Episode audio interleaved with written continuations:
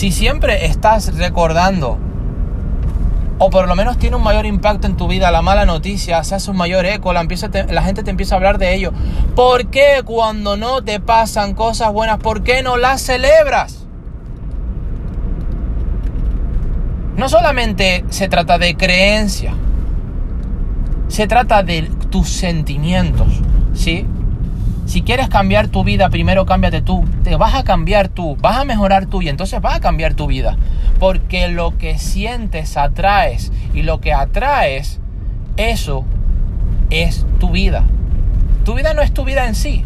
Es decir, tu vida es como tú vives tus días. Como tú vives cada día, vives tu vida. Una suma de tus días, del sentimiento, de ese estado, de esa energía que vives cada día, eso es tu vida. La suma diaria de tus sentimientos es tu vida.